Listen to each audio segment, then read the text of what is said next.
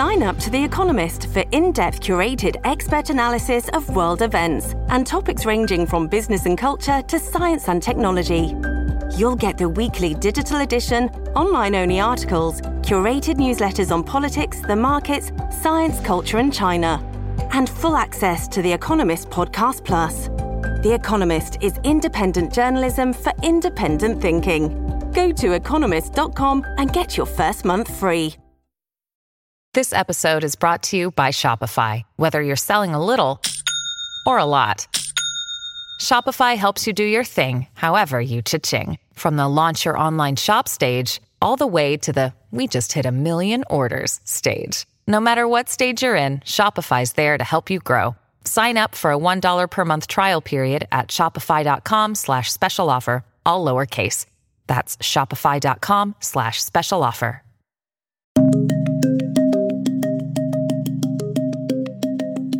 Hola, soy Jimena Cuadrana desde Madrid y estas son las 5 cosas que debes saber esta hora.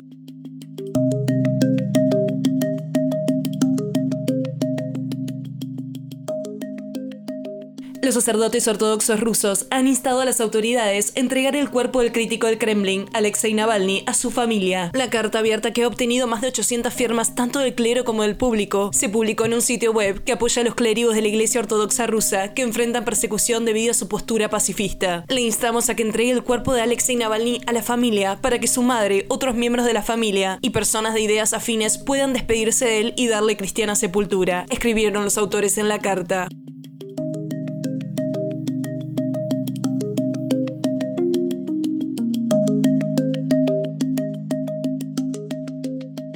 La sección 21 de la Audiencia Provincial de Barcelona condenó este jueves al futbolista brasileño Dani Alves a cuatro años y seis meses de prisión. Le impone además cinco años de libertad vigilada, alejamiento e incomunicación de la víctima durante nueve años y seis meses, así como indemnización de 150.000 euros y pago de los gastos derivados del juicio. Alves, en prisión desde el 20 de enero de 2023, fue notificado de la sentencia a las 10 de la mañana, hora local, en una audiencia que quedó limitada a las partes que participaron en el juicio.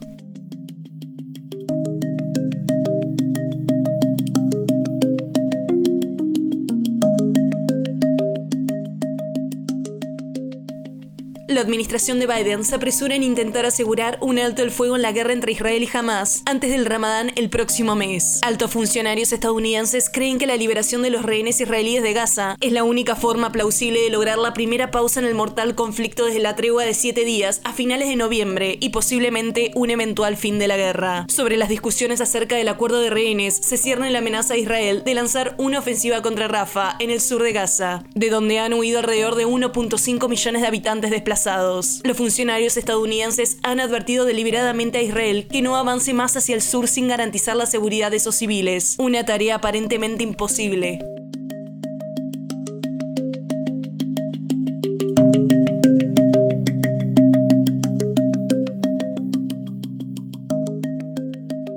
El derrumbe de una mina ilegal de oro denominada Bulla Loca, situada en La Paragua, Estado Bolívar en Venezuela, ha dejado al menos una docena de personas muertas, aunque la cifra exacta de personas muertas varía entre las autoridades. El presidente Nicolás Maduro dijo este miércoles durante un acto televisado que el saldo por el derrumbe es de 15 personas fallecidas y 11 heridas. El mandatario citó cifras del gobernador del Estado Bolívar, Ángel Marcano, quien en una intervención previa aclaró que el número de víctimas puede aumentar.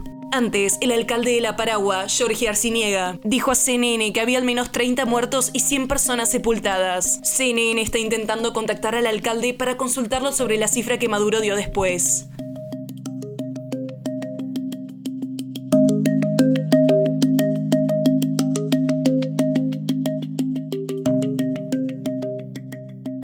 China es uno de los lugares más caros del mundo para criar un niño en términos relativos, dice un nuevo informe, y el impacto desproporcionado en las mujeres impulsa la tasa de fertilidad vertiginosamente baja del país, mientras lidia con una crisis demográfica. El estudio, publicado este miércoles por el Instituto de Investigación de Población Yuhua, con sede en China, encontró que el costo promedio a nivel nacional de criar un niño desde el nacimiento hasta los 17 años era de aproximadamente 74.800 dólares, aumentando a más de 94.500 dólares para mantener a un niño hasta su licenciatura. El costo de criar un niño hasta los 18 años en China es 6.3 veces mayor que el PIB per cápita del país, según el informe. Las mujeres que toman licencia por maternidad pueden enfrentar un trato injusto en el trabajo, como ser transferidas a otros equipos, aceptar un recorte salarial o perder oportunidades de ascenso, según el informe.